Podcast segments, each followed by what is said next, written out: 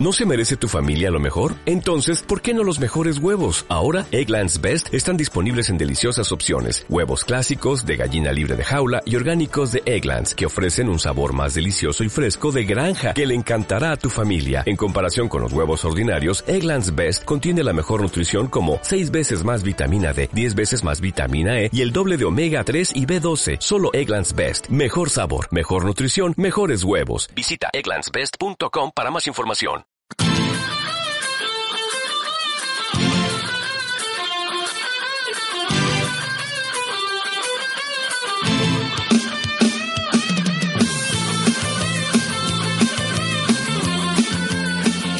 Estás escuchando Viajes Mundo en radioviajera.com. Triciclo con zapatos, un vaso de chicha, un buen reloj. Camisas, chucherías, de en las calles y el montón. Persiguen la primera venta, las calles están repletas. Impulsa el triciclo ambulante llamado Perú. Bienvenidos a un nuevo programa de Viajes Mondo en Radio Viajera. Somos Verónica y Fernando del blog de viajes touristear.com y vamos a pasar este rato juntos hablando de lo que más nos gusta, de recorrer el mundo.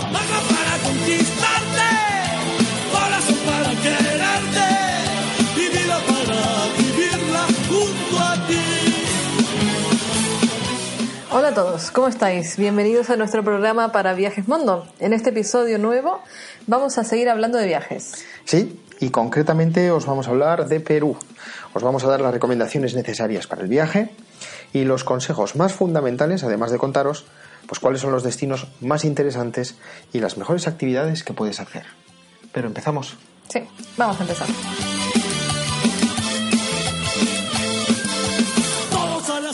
Perú es un país súper bonito, que tiene mil cosas o más para hacer, para ver, pero es necesario, como en todo, eh, como en todo viaje que uno hace, tomar algunas cosas en consideración antes y durante el viaje para evitar alguna situación que te pueda fastidiar.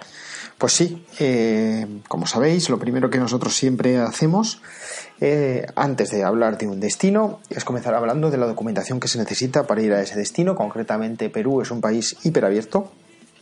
Básicamente es un país de acceso libre. Eh, la mayoría de los países de América y Europa Occidental no requieren visa de turismo para ingresar a Perú.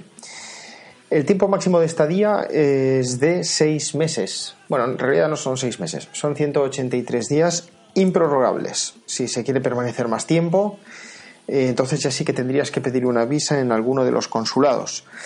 Eh, nosotros ingresamos con nuestro pasaporte, los europeos, pero eh, multitud de países de, América del Sur, eh, Argentina, Brasil, Paraguay, Uruguay, Ecuador, Colombia, Bolivia, Venezuela o Chile, pueden ingresar eh, con su documento de identificación nacional, vaya, con lo que nosotros llamamos DNI. Exacto.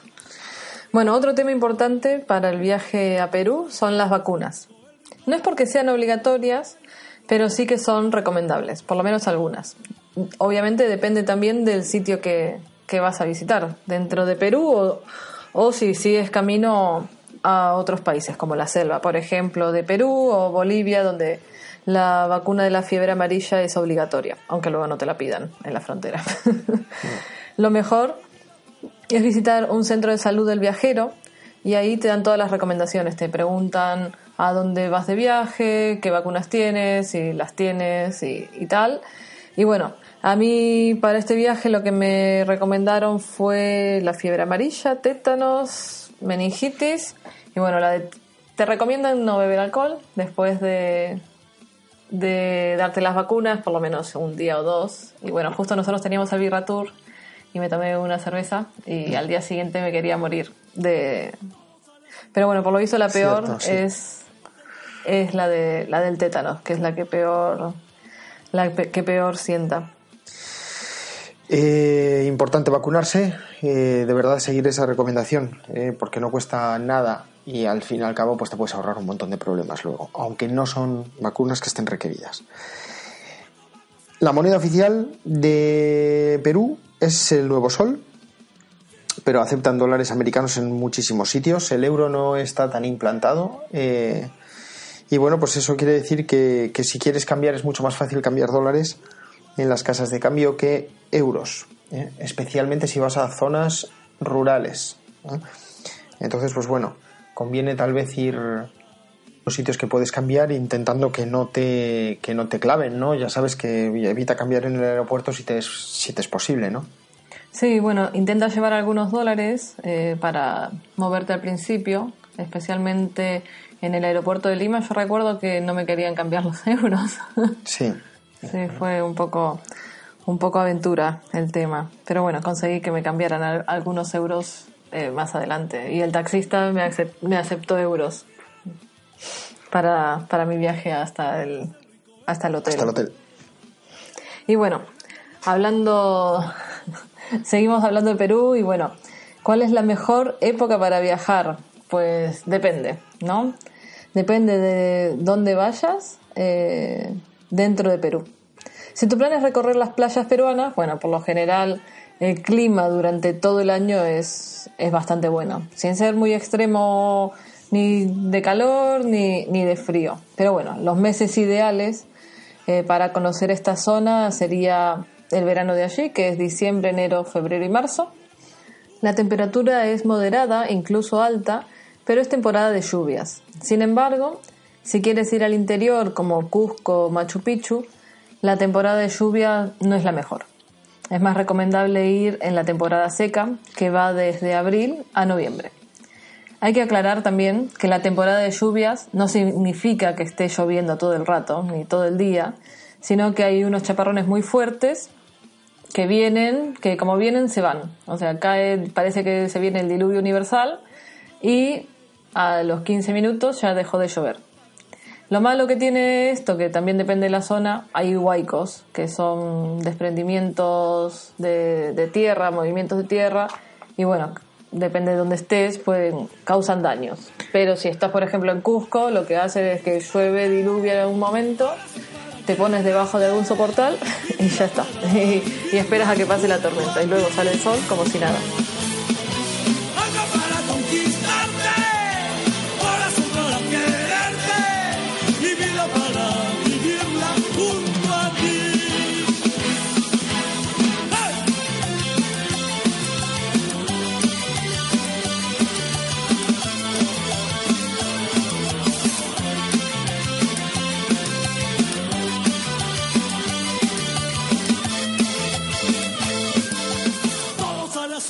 Un aspecto que debes tener muy en cuenta es el tema de la altura. Sobre todo si decides eh, ir al interior, ¿no? A la zona de los Andes. O, por ejemplo, a Machu Picchu o Cuzco. Eh, un ejemplo, Cuzco está a unos 3.400 metros de altura sobre el nivel del mar. Eh, las consecuencias naturales que tú vas a notar, pues es que estás más cansado, vas más lento, pero esto está dentro de lo normal y no es preocupante. El problema puede venir eh, si te da mal de altura.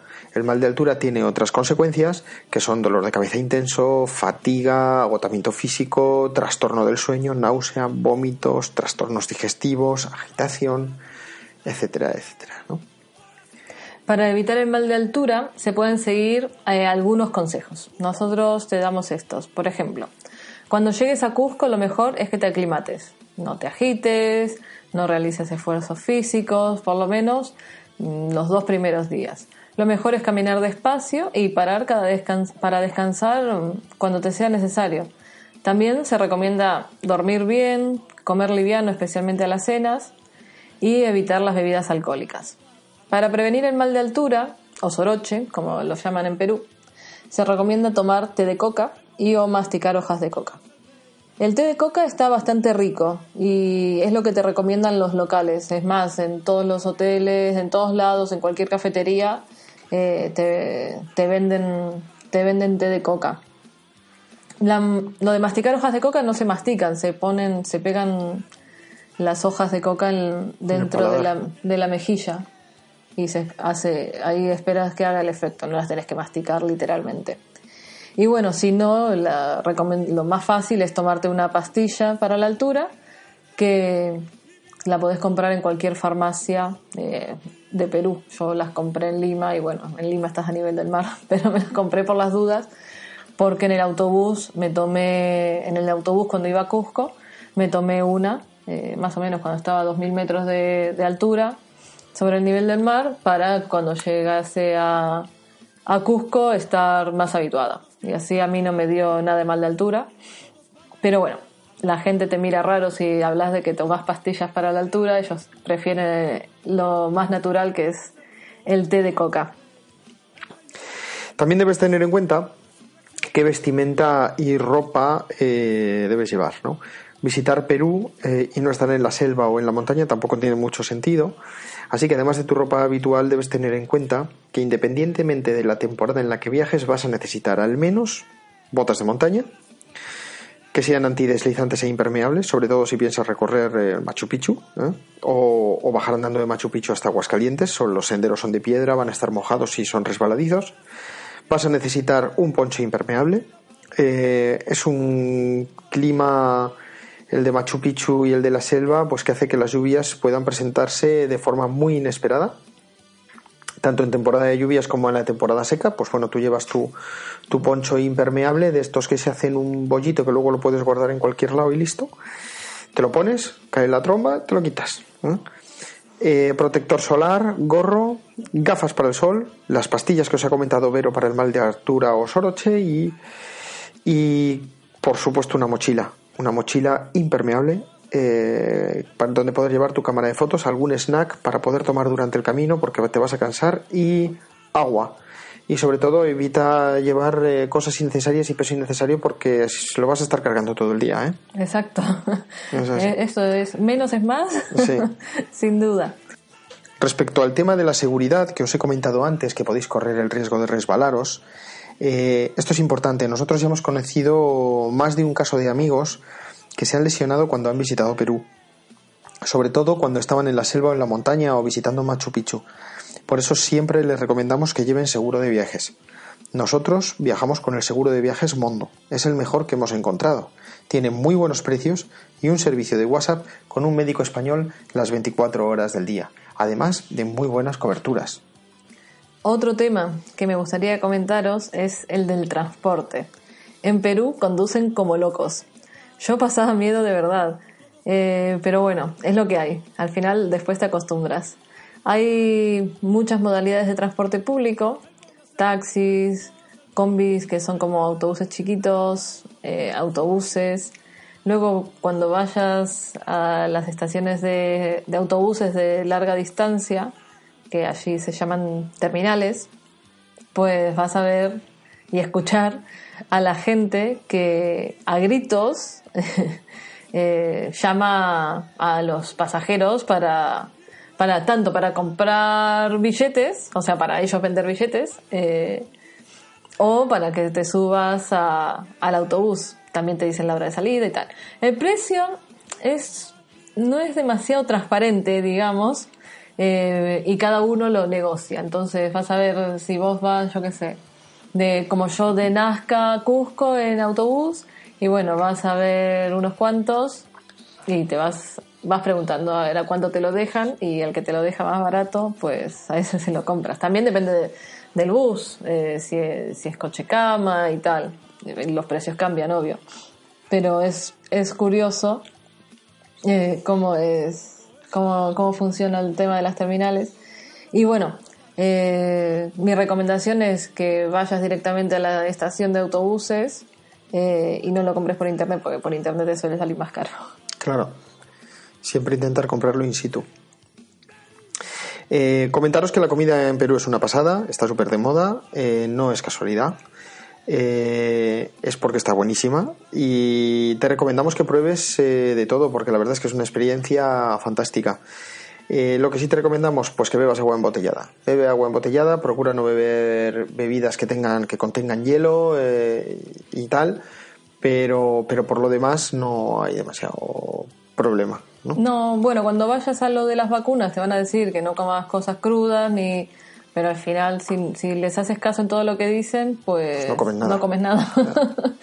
y bueno, allí la comida está muy buena y y eh, vas a tener que probarlo. Los zumos están buenos, la fruta está muy buena, es todo muy, muy natural y bueno, eh, es parte de la experiencia del viaje. Y hasta aquí nuestra sección de consejos a tener en cuenta para tu viaje a Perú. Si tienes alguna recomendación más, eh, cualquier consejo que quieras dejar, eh, pues lo puedes hacer en los comentarios del podcast y así nos viene bien a nosotros y a otros viajeros que, que vayan a, a viajar a Perú. Exacto.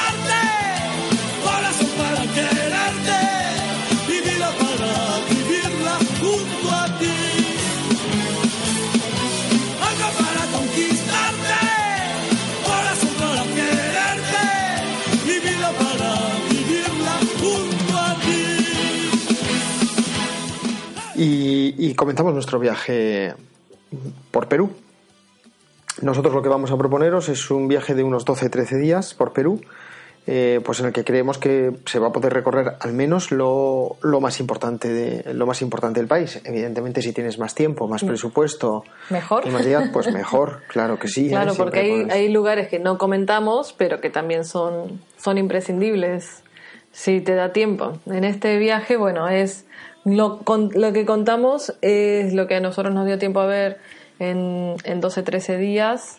Y bueno, vemos lo que para nosotros era lo más importante. Entonces empezamos con tres días en Lima. Eh, llegamos a Perú justo en época de lluvias, un 2 de febrero. Eh, entramos por Lima porque los vuelos desde Madrid eran directos y más baratos que a Cusco. Y bueno, recuerdo la humedad, apenas bajar del avión, terrible, haría como un 100% de humedad y creo que no exagero. Había contratado con el alojamiento el transporte al hotel, que salía más barato supuestamente que ir en taxi. Pero llegué eh, al aeropuerto y el taxista no había llegado. Es algo que ap- aprendí de golpe, que no son muy puntuales los peruanos. Eh, efectivamente. Y bueno, eh, llegar con euros para mí fue complicado, nadie, nadie me cambiaba. Me decían que dólares sí, pero que euros no. Eh, llamaba al hotel y no me dieron, no me daban ninguna respuesta, porque, bueno, no contestaban el teléfono directamente. Así que busqué un taxi y regateando me llevaron por 15 dólares. Pero en realidad les di 10 euros, yo creo, 15 euros, porque no tenía dólares ni nada. Y yo me alojaba en Miraflores y de Miraflores al aeropuerto hay como 60 kilómetros por ahí, hay una tiradita. Lo del taxi, bueno, fue una aventura realmente, el coche estaba destartalado, el taxista paró a mitad de camino en un barrio que no molaba nada eh, porque tenía que recargar su tarjeta. Como no sabía bien dónde estaba mi alojamiento, él mismo llamó para preguntar eh, a qué altura quedaba de una calle importante, porque yo no sabía decírselo. Y bueno, fue bastante eh, simpático y al final llegué sana y salva a mi destino. Y después de la aventura del taxi, cuando llego al hotel, me dicen que no hay agua caliente, o sea que no hay agua directamente, por los saludes provocados por las lluvias de esos días. Pero bueno, por lo menos pude dejar mis cosas y descansar un poco. Y después de dejar tus cosas en el hotel, pues te puedes ir a cenar a la calle de las pizzas. Es una calle súper animada de Lima, tiene un montón de locales, un montón de vida, un montón de gente. El precio al cambio es muchísimo más barato que Madrid y eso que no es una zona barata de la ciudad. No, no, no es especialmente una, una zona barata, pero claro, a nosotros al cambio nos parecía que estaba barato. y bueno, al día siguiente te levantas, recorres un poco Miraflores, aprovechas para cambiar un poco de moneda y, y bueno, Miraflores les cuento que es un, es un barrio que está cerca de- del mar, de la playa y aquí vas a encontrar cevicherías, El ceviche obviamente lo tienes que probar, es un imprescindible. Hay mercaditos escondidos, puedes probar la chifa, un montón de opciones para probar comida típica limeña. Y bueno, desde mm, el Parque del Amor eh, puedes tener muy buenas vistas de los, acantilados, de los acantilados de Lima. Y por la tarde pues puedes visitar el barrio de Barranco, está a unos minutos en coche de Miraflores. Es un barrio bohemio con rollo hipster. Eh, la gente está en la calle, mucho artista callejero, da bastante juego para sacar fotos al que le guste la foto y la foto street. Vas a poder también ver el puente de los suspiros y la bajada de los baños. El puente de los suspiros, pues se dice que atrae los enamorados, es un puente de madera bastante bonito, tiene, tiene de finales del siglo XVIII, XIX Y justo después comienza el sendero o bajada de los baños que llega a Playa Barranco. Es un paseo súper pintoresco, pues donde vas viendo casitas de pescadores coloridas y algunas mansiones que se construyeron hace tiempo. En el cercado de Lima, eh, que se encuentra en el centro histórico, eh, aquí encontrarás, bueno, la Plaza Mayor, donde Francisco Pizarro fundó la ciudad. El centro está muy bien cuidado y aquí podemos ver algunos de los vestigios que nos recuerdan la antiguamente llamada Ciudad de Reyes, que fue capital del virreinato más importante de Sudamérica. Es recomendable ver el cambio de guardia y la fuente del agua. Puedes comer en la Plaza San Martín, donde hay menús del día muy baratos que te incluyen el ceviche como uno de los platos. Y después de visitar Lima durante estos dos días, pues eh, la siguiente visita que puedes hacer es Paracas e Islas Ballestas. Está a unos 260 kilómetros al sur de Lima. ¿Cómo puedes ir? Pues en autobús, por unos 15 dólares más o menos, eh, te plantas allí. Las carreteras no son de la mejor calidad, así que pues, 260 kilómetros, pues eso, pues cuatro horas. Suelen salir de madrugada eh, llegas a primera hora a Paracas. Eh, Paracas es una reserva nacional con unos paisajes impresionantes. Puedes visitar eh, tanto las playas, con, sobre todo la del Chaco, que es la más conocida, como yacimientos arqueológicos. Y además puedes hacer la visita más popular, que es la de las Islas Ballestas. Estas islas están habitadas por pingüinos Humboldt, lobos marinos y aves y no están habitadas por el hombre.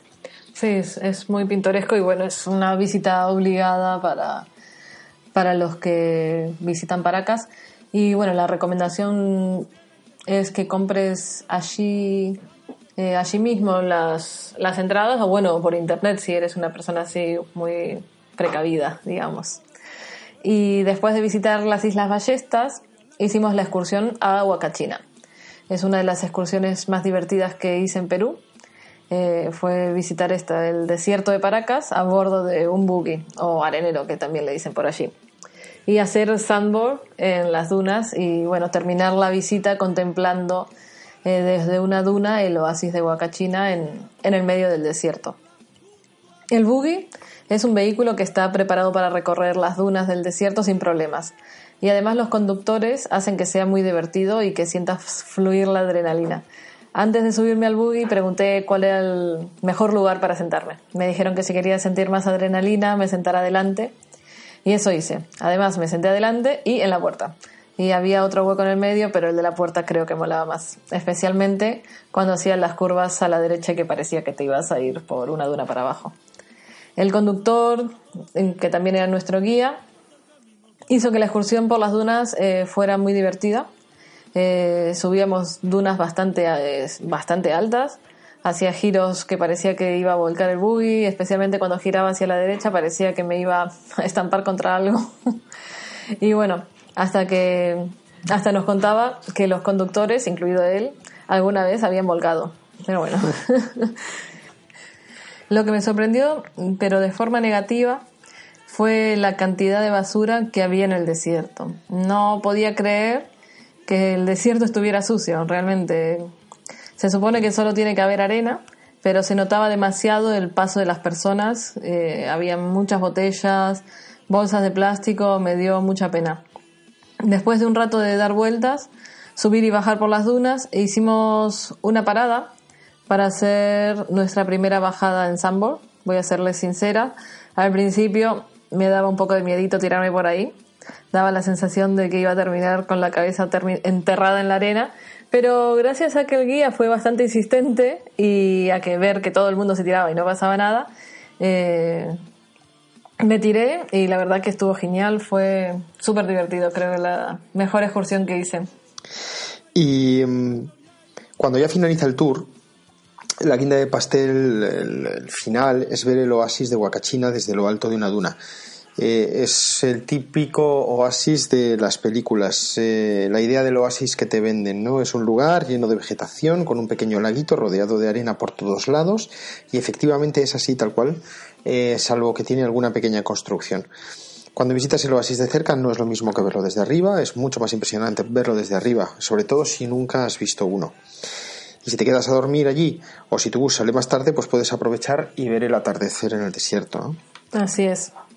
Bueno, eh, para nosotros el siguiente destino fue Nazca, Fuimos a ver las famosas líneas que realizaron los Nazcas hace más de 2000 años y que todavía no se sabe ni por qué ni para qué.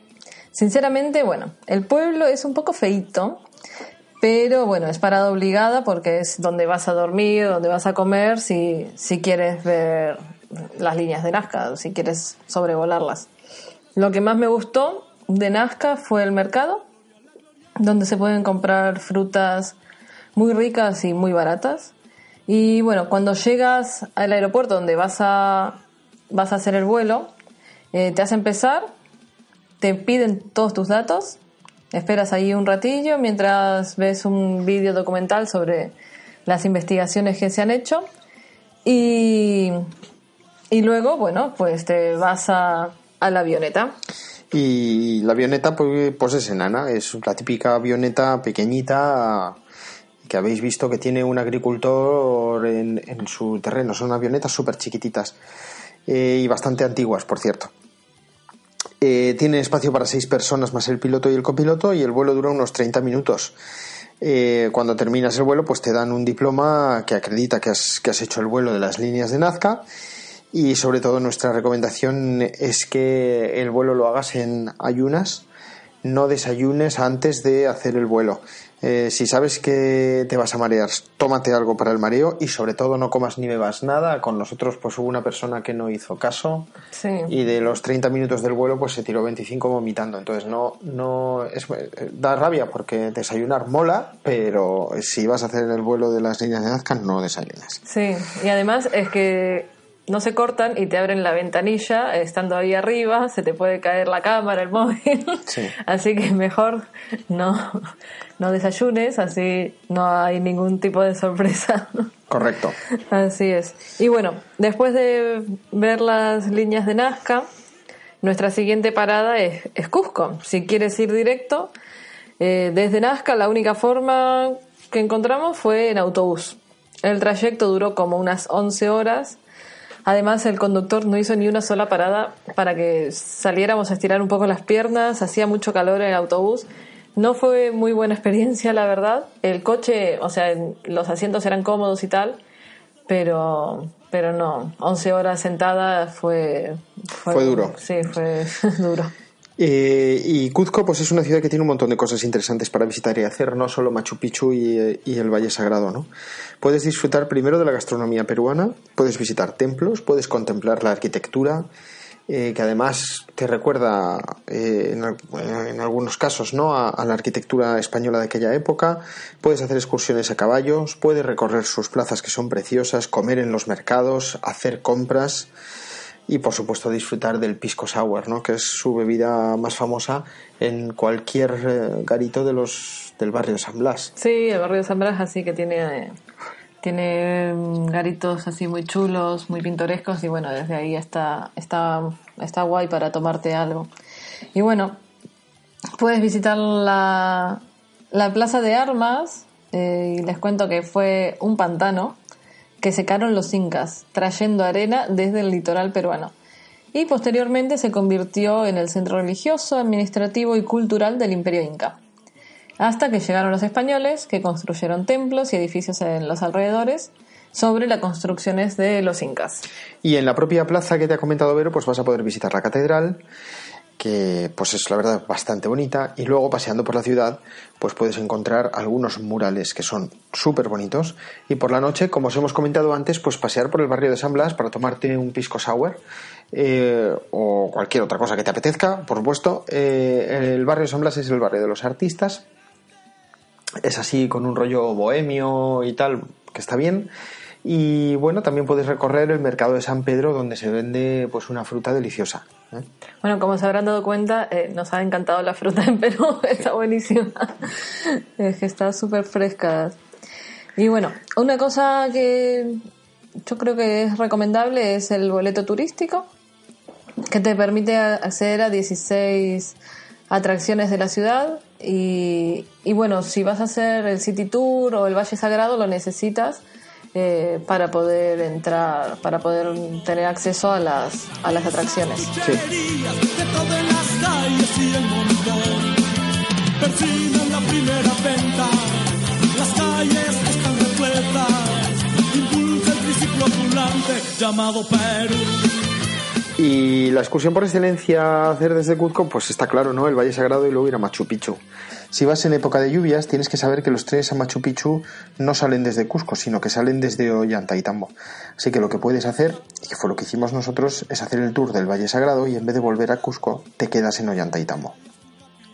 El Valle Sagrado, pues es una visita que hay que hacer, pasas por lugares increíbles y si tienes un buen guía lo vas a disfrutar muchísimo más.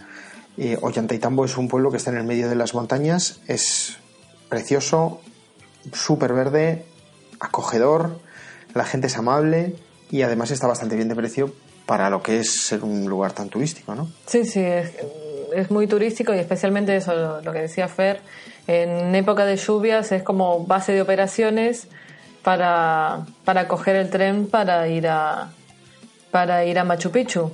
Si vas en la temporada seca no pasa nada porque salen desde Cusco.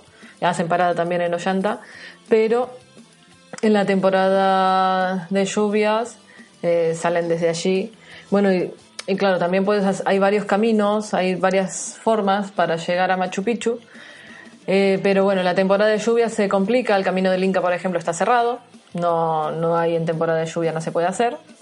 Y luego el camino, eh, el otro camino es por la hidroeléctrica y luego caminar. Pero bueno, yo creo que ir en tren después de la paliza que te pegas en Machu Picchu Es lo mejor. eh, es lo mejor. Pero claro, si, si el presupuesto, si vas ajustado el presupuesto o si te apetece hacer la caminata, vas súper bien de tiempo y tal, pues yo, mi, yo tenía ganas de hacer la- el camino por la hidroeléctrica, pero al final, con la temporada de lluvias, era un poco más complicado para, para mí. Pero bueno, eso ya depende de cada uno. Y la visita a Machu Picchu se puede hacer en un día. Nosotros nos quedamos a dormir allí, pero la verdad es que nos lo podríamos haber, haber ahorrado. Eh, Nos quedamos a dormir porque el tren eh, de la mañana sale más barato que el que sale por la noche. Y al final, pagando el, el hostel, la seguía saliendo bien quedarte a dormir. Sí. Nada más que por eso. Pero a ver, que si vas bien de presupuesto, te lo ahorras eh, y te vuelves, te vuelves a Cusco tranquilamente. Y bueno, pues visitar Machu, Machu Picchu, eh, pues eh, es, es que es imprescindible por lo que supone Machu Picchu, ¿no? No eh, es, una ciudad que está en mitad de la montaña, ahí arriba, eh, eh, y que está en ruinas, ¿no?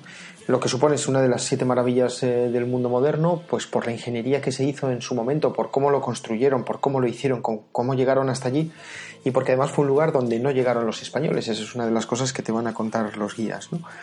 Entonces, pues bueno, eh, la visita es impresionante, claro que sí, disfrutadla a tope, eh, con un día pues, pues más que de sobra y tened cuidado, ¿no? Y a partir de aquí, pues depende de lo que tengas en mente. Eh, de Cuzco te puedes ir a Arequipa si tu plan es quedarte exclusivamente en Perú para luego volver desde Lima a tu país de origen. O como hicimos nosotros, nosotros continuemos hacia Bolivia y entonces en lugar de ir hacia Arequipa, pues ya nos fuimos hacia el lago Titicaca y a Puno eh, para continuar el viaje por Bolivia, ¿no? Eh, y bueno, pues hasta aquí ha, ha llegado eh, nuestro programa de hoy con Viajes Mondo.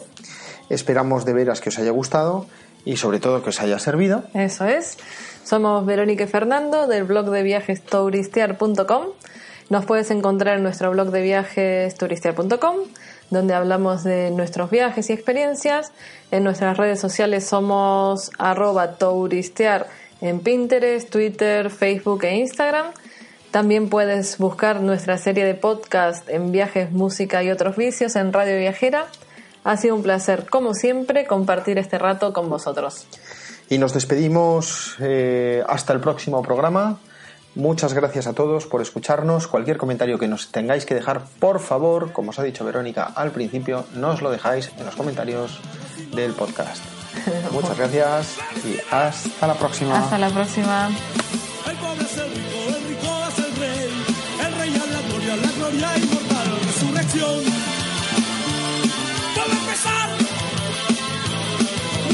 Estás escuchando Viajes Mundo en radioviajera.com.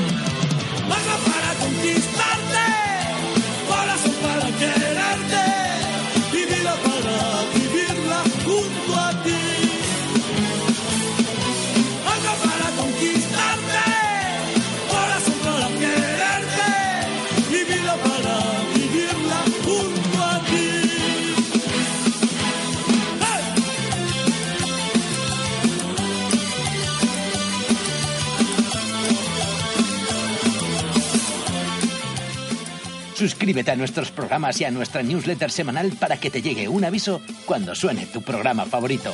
Todos a la cima, todos quieren llegar. No importa el camino, todos van a llegar a la cima. ¡Felicidad! El pobre es el rico, el rico es el rey. El rey a la gloria, la gloria inmortal, resurrección.